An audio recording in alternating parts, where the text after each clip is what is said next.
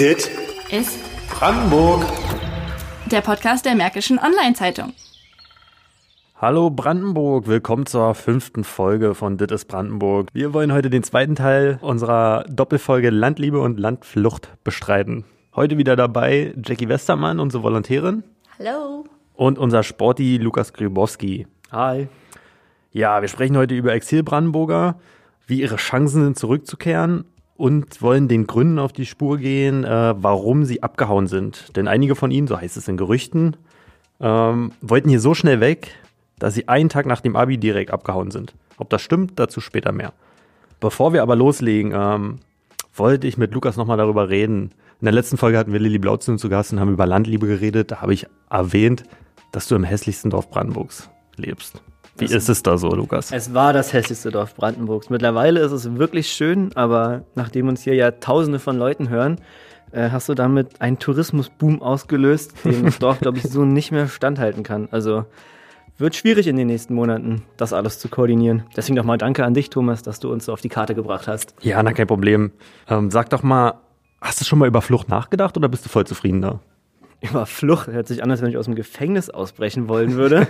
so schlimm ist es da jetzt wirklich nicht. Aber es ist schon so, dass ich äh, auf Wohnungssuche bin, aber nicht gerade auf dem Land, sondern eher schon in Berlin.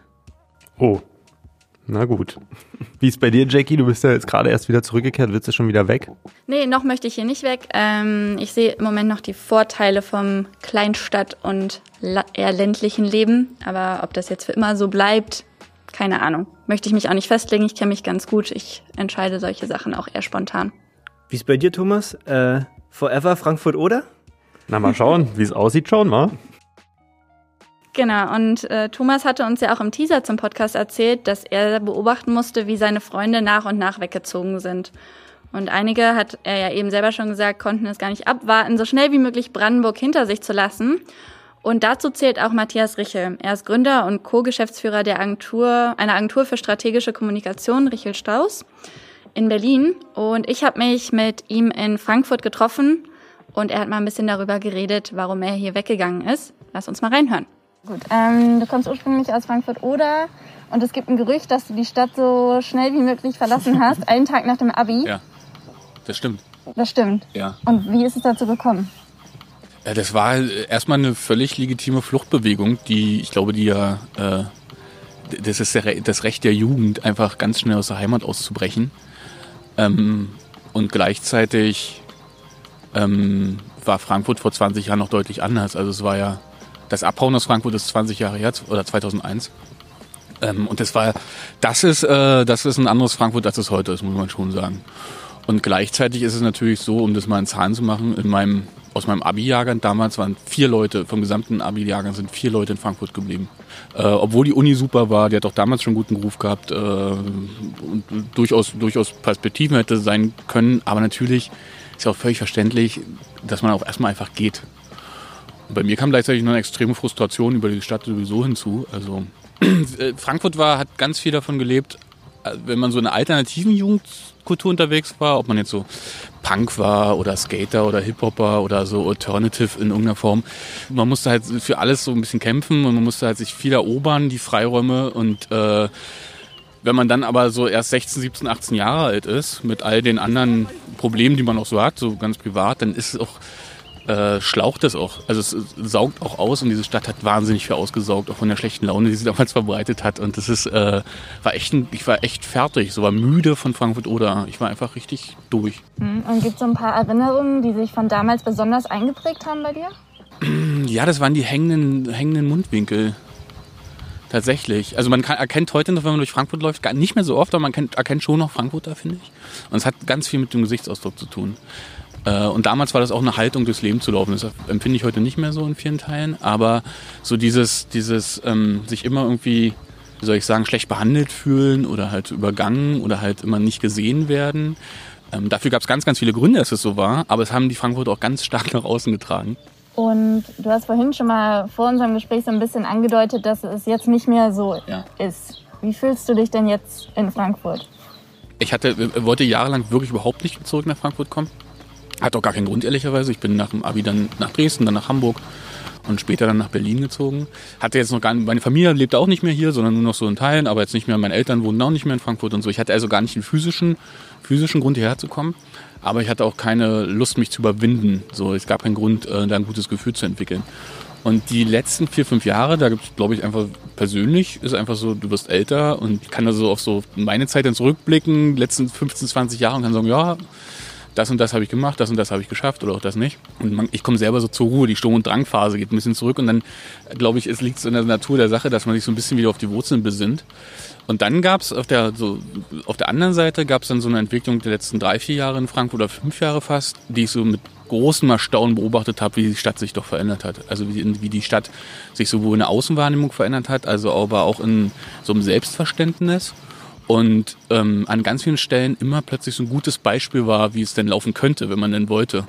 Und das Ganze kumulierte dann auch noch mit der, mit der damaligen Oberbürgermeisterwahl, wo äh, René Wilke dann Oberbürgermeister wurde und der ganze Wahlkampf und die Stimmung, die das auch getragen hat und ähm, die das ja bis heute anhält. Und das macht was. Das macht was mit diesem Bild von Frankfurt. Das hat vor allem ganz was, ganz toll was mit dem Bild gemacht, wie ich auf Frankfurt gucke. Und deshalb komme ich sehr viel lieber her. Könntest du dir denn vorstellen, auch mal komplett wieder nach Frankfurt oder nach Brandenburg im Allgemeinen zu ziehen? Ich kann mir total vorstellen, in Richtung Brandenburg zu ziehen. Ob das jetzt Frankfurt ins, besonders ist, das weiß ich gar nicht, aber ich will es überhaupt nicht mehr ausschließen. Ja, Thomas, du bist auch in Frankfurt aufgewachsen. Warst du auch immer in einer alternativen Jugendkultur unterwegs und empfindest du es wie Matthias Richel, dass es irgendwann einfach nur anstrengend war? Ja, es geht, also teils, teils. Bisschen Skaterboy war ich natürlich, um das kurz einzustreuen, wenn du schon so fragst. Ähm, ich hatte aber hier und habe hier eigentlich die schönste Zeit meines Lebens gehabt. Also ich hatte nicht so den Drang zu verschwinden wie er. Ich war zwar auch kurz weg, aber ich bin ja relativ schnell wiedergekommen. Ähm, und ich habe halt hier auch die schönsten Momente im Leben erlebt, sodass ich mit Frankfurt halt viel verbinde und das halt ja schon so ein Stück Heimat ist. Und ich finde, es kommt immer darauf an, welche Leute man so um sich schart. Also wenn man halt einen guten Freundeskreis hat, gute Leute um sich herum hat, dann kann es überall schön sein und dann kann man überall bleiben, finde ich. Ist denn ein Großteil deiner Freunde auch direkt nach dem Abi abgehauen? Es sind viele erstmal weg, um zu studieren, aber mittlerweile ist es so ein Kommen und Gehen. Also über das Jahr verteilt kommen halt viele wieder hierher, um ihre Familien zu besuchen, weil die natürlich alle noch hier sind. Und der eine oder andere wird zurückkehren, ist zurückgekehrt. Aber die, also um ehrlich zu sein, die meisten sind schon weggeblieben, muss man sagen. Hm. Na, Matthias Richter hat ja erzählt, dass er sich vorstellen könnte, nach Brandenburg zurückzukommen. Aber ob er eher aufs Land oder in die Stadt ziehen würde und welche Bedingungen da eine Rolle spielen und was Brandenburg eigentlich für ihn ausmacht, das hat er mir auch erzählt. Das ist echt eine Frage der Infrastruktur. Ich brauche echt schnelles Internet. Ich brauche eine gute Anbindung. Ich brauche eine gute Versorgung.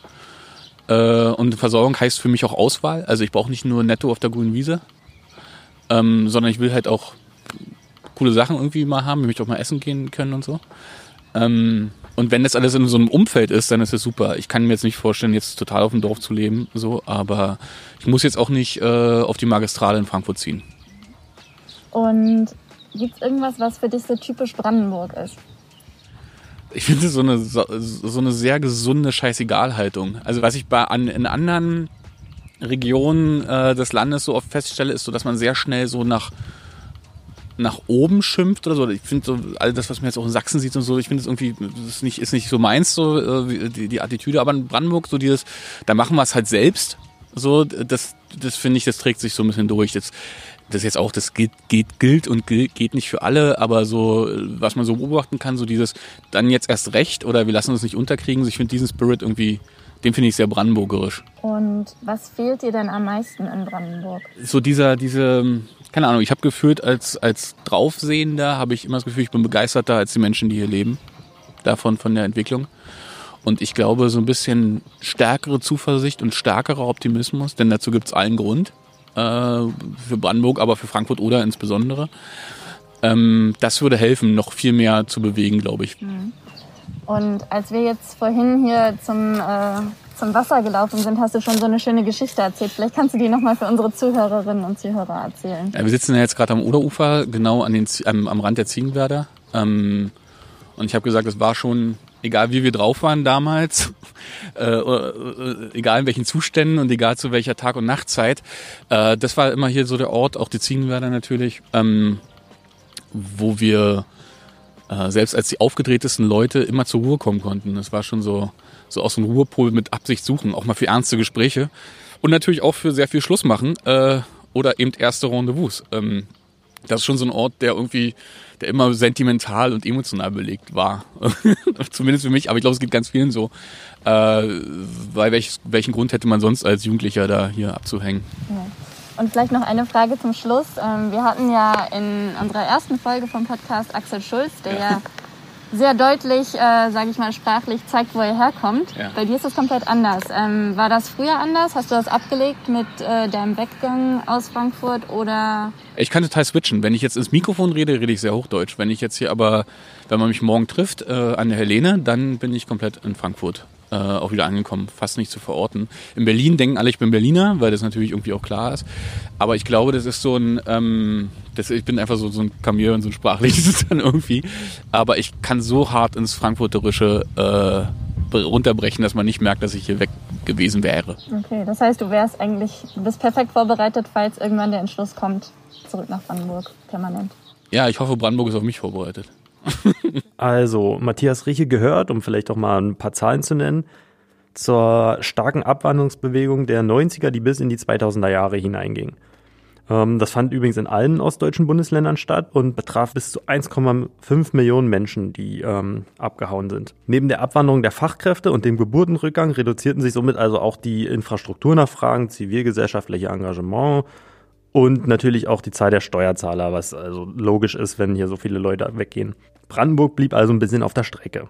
Im Zeitraum 1992 bis 2015 zum Beispiel zogen etwa 750.000 Personen aus Brandenburg weg. Und diese fast 800.000 Menschen würden bei der Rückkehr natürlich eine große, einen großen Schub fürs Bundesland bedeuten. Und um diese Rückkehr zu erleichtern, haben sich in Brandenburg viele Rückkehrerinitiativen gebildet. Ähm, und ich habe mal mit Sandra Splezer gesprochen, wie so eine Rückkehr abläuft. Sie ist selber Rückkehrerin und gleichzeitig Koordinatorin des landesweit tätigen Netzwerkes Ankommen in Brandenburg. Frau Spletzer, Sie sind selbst Rückkehrerin. Warum und wann haben Sie sich denn für die Rückkehr nach Brandenburg entschieden? Ich bin aufgewachsen im, im Landkreis Elbe-Elster und bin nach der Ausbildung, nach dem Studium 2004 ins Ausland gegangen und habe sieben Jahre auf den britischen Inseln gelebt und gearbeitet. Ähm, dann bin ich 2011 einfach aus ein Stück weit, sagen wir, kultureller Sehnsucht ja, zurückgekehrt ähm, nach Brandenburg und auch in meine Heimat Elbe-Elster. Mhm, also hat sie das nicht äh, irgendwie Überwindung gekostet, es war eine leichte Entscheidung für sie? Das würde ich nicht sagen. Also ich hatte schon irgendwo auch im Ausland ein volles Leben, also irgendwo mit Freunden und ähm, ja, einen guten Job etc. Das, die, die Entscheidung ist mir nicht leicht gefallen, aber war am Ende doch die richtige. Irgendwo hat man sich immer gefragt, ähm, wo man in Zukunft bleiben möchte, also was die langfristige Perspektive ist. Und das konnte ich mir dann irgendwann für den Rest meines Lebens im Ausland nicht mehr vorstellen. Mhm, okay, jetzt leiten Sie das Rückkehrerinitiative-Netzwerk Ankommen in Brandenburg, um weitere Exil-Brandenburger und Brandenburgerinnen zurückzuholen und sie dazu bei unterstützen. Ähm, welcher Aufwand wird denn da betrieben? Vielleicht können Sie uns mal einen kleinen Einblick geben. Also es gibt mittlerweile wirklich in sehr vielen Regionen Brandenburgs engagierte Akteure vor Ort, die sich ganz aktiv ähm, rückkehrwillige und stadtmüde Landflüchter, die nehmen wir natürlich auch, kümmern. Und äh, das geschieht in ganz unterschiedlicher Form. Einmal die ganz pragmatische Beratung, zum Beispiel von Familien zum Thema Arbeiten, Wohnen, Leben. Also ich suche eine Arbeitsstelle im Bereich XY, suche ein passendes Haus dazu, etc. Das wird vor Ort dann mit dem Regionalwissen, mit den Kenntnissen, was gerade wo geht, ähm, dann umgesetzt. Dann ganz klassisch auch die Rückkehrertage, die als zentrale Infopunkte organisiert werden, traditionell zwischen Weihnachten und Neujahr gut gepflegte Infoportale auf den Stadtseiten und äh, Seiten der Regionen, die halt zum Thema Rückkehr und Zuzug informieren. Und natürlich dann auch Stammtische mit Zurückgekehrten, um deren Bedürfnisse besser zu kennenzulernen. Beziehungsweise auch Angebote, um das Zusammenspiel dann im Nachgang nach dem Zuzug oder der Rückkehr zwischen den Dagebliebenen und den Neuankömmlingen zu erleichtern. Da passiert wirklich viel aktuell, so dass man auch in Zukunft im Hafenland, in der Prignitz und an der Lausitz gut leben kann. Wie viele Initiativen gibt es denn und wie lange laufen die meisten Initiativen schon? Also es ist ähm, mit dem Begriff Initiative, das, äh, das sind einfach Akteure mit ganz, ganz unterschiedlicher Ausrichtung. Das kann eine Wohnungsgesellschaft sein, das kann ein Tourismusverein sein, der sich das einfach auf die Fahnen geschrieben hat, aktiv mit positiven Botschaften für die Region zu werben. Ähm, das sind ganz äh, sozusagen ja Initiativen, die bereits seit ja, 2011, 2012 aktiv sind. Mhm. Sind denn schon da erste Erfolge wahrzunehmen? Also gibt es da Zahlen? Also wir sind aktuell 19 Akteure, die sich im Netzwerk zusammengeschlossen haben und eigentlich durch das Netzwerk durch hört man, dass jetzt mit diesen Einschränkungsmaßnahmen, die jetzt aktuell gelten, gerade sehr viele Leute darüber nachdenken, Umzugs- und Rückzugspläne nochmal zu verwirklichen, konzentriert anzugehen. Und wir sehen, das zeigt auf der Wanderungssaldo für St. Brandenburg schon einen verstärkten Zuzug. Ähm, was würden Sie sagen, sind denn die größten Hindernisse, die, ähm, die Sie für eine Rückkehr sehen? Also es hängt natürlich nach wie vor am, am, am Job und gerade in sehr speziellen Berufsfeldern. Das ist natürlich nicht nur Brandenburg spezifisch, das ist überall, äh, wenn jemand einen sehr speziellen Beruf hat, ist es und die es einfach nicht so viele Firmen gibt, in denen man damit beschäftigt sein kann, ist das natürlich oft ein bisschen schwieriger. Da kommt manchmal dann auch einfach nur eine Pendellösung in Frage, dass man nach wie vor in die nächste Metropolregion vielleicht ein, zweimal pro Woche pendelt. Und dann ist natürlich auch äh, zunehmend einfach Bauland und verfügbare Immobilien, ähm, gebrauchte Immobilien in guten Zustand ein Thema, äh, was Rückkehrer und äh, Zuzügler bewegt. Und das gerade für mit verbesserten Bahnanbindungen in die Metropolen äh, wird das dann auch einfach zunehmend auch leichter für die umliegenden Ortschaften und immer mehr zur Option. Also wir haben jetzt gerade gehört, dass Brandenburg an sich relativ gut darauf vorbereitet ist, wenn Menschen hierher zurückkehren wollen. Ob es auf Matthias Richel vorbereitet ist, werden wir ja vielleicht irgendwann sehen. Ähm, ja, der hat ja jetzt aber auch schon die Entwicklung von Frankfurt-Oder gelobt. Und jetzt haben wir gehört, Brandenburg ist vorbereitet. Aber wie seht ihr denn beide die Entwicklung des Bundeslandes an sich? Meine jetzt Jackie mit dem Blick von außen als ehemalige Berlinerin? Naja, ich habe ja, ich war ja in Berlin in der Schule. Ich habe ja in Brandenburg gewohnt. Aber ich finde es ein bisschen schwierig, den Teil von Brandenburg zu vergleichen mit dem Teil, wo ich jetzt wohne weil Kleinmachnow ist halt nicht Frankfurt oder. Ähm, aber ich finde es eigentlich ähm, positiv zu hören, dass sich gerade in den letzten Jahren viel getan hat und auch viele Freunde von mir sind vor zehn Jahren nach Frankfurt gegangen, um hier zu studieren und fanden es halt wirklich nicht schön und sind auch eher gependelt. Und deswegen finde ich es eigentlich ganz schön zu sehen, dass was wir auch bei der letzten Folge bei Lilly gehört haben, dass relativ viele eigentlich mittlerweile auch nach Frankfurt ziehen und es scheint ja positiv angenommen zu werden von vielen Leuten, wie sich das Bundesland entwickelt. Also ich finde gerade im Speckgürtel sieht man, dass sich ja hier was bewegt. Viele Leute ziehen dorthin. Dort äh, boomt quasi der, der, oder es gibt einen Bauboom. Ähm, aber nichtsdestotrotz glaube ich, dass man gerade im ländlichen Bereich noch ein bisschen was zu tun hat, so Stichwort Internet, Anbindung und so weiter, um das alles noch ein bisschen attraktiver zu gestalten. Aber ich denke, der Weg, den Brandenburg gerade geht, ist der richtige. Genau, wir hatten ja auch im ersten Teil von der, dieser Doppelfolge zu Land, Liebe und Landflucht gehört, dass eben genau das das Problem ist, dass viele Leute nach Brandenburg ziehen oder zurückkehren, aber eben alle in den Speckgürtel, den Thomas ja erwähnt hat, während die anderen Landstriche nach wie vor mit den gleichen Problemen zu kämpfen haben. Und ja, da ist dann die Politik gefragt. Was sagt der Junge aus dem hässlichsten Dorf Brandenburgs dazu? ich wusste, dass das nochmal kommt und das tut auch wirklich weh, Thomas. ähm, ja, ich sehe das für ihr auch relativ positiv. Also die 800.000, die zwischen 1990 und 2000 gegangen sind, werden wir wohl nicht wiederkriegen. Aber wie wir auch in der letzten Folge schon gehört haben und wie ihr gerade auch gesagt habt, hängt viel auch, glaube ich, mit der Internetverbindung zusammen, die man ja auf den weiter außen gelegenen Gebieten in Brandenburg nicht so hat. Das merkt man ja auch jedes Mal, wenn man mit dem RE1 von Berlin nach Frankfurt oder fährt, wo ja man ja quasi nicht erreichbar ist. Also ich glaube, wenn da der Ausbau noch voranschreitet, kann auch Brandenburg in eine sehr, sehr positive Zukunft blicken. Das ist doch mal ein schöner, positiver Punkt, auf dem wir dann für heute enden. Deswegen bleibt uns, glaube ich, nicht viel mehr zu sagen, als bis zum nächsten Mal. Ciao. Dit ist Brandenburg. Der Podcast der Märkischen Online-Zeitung.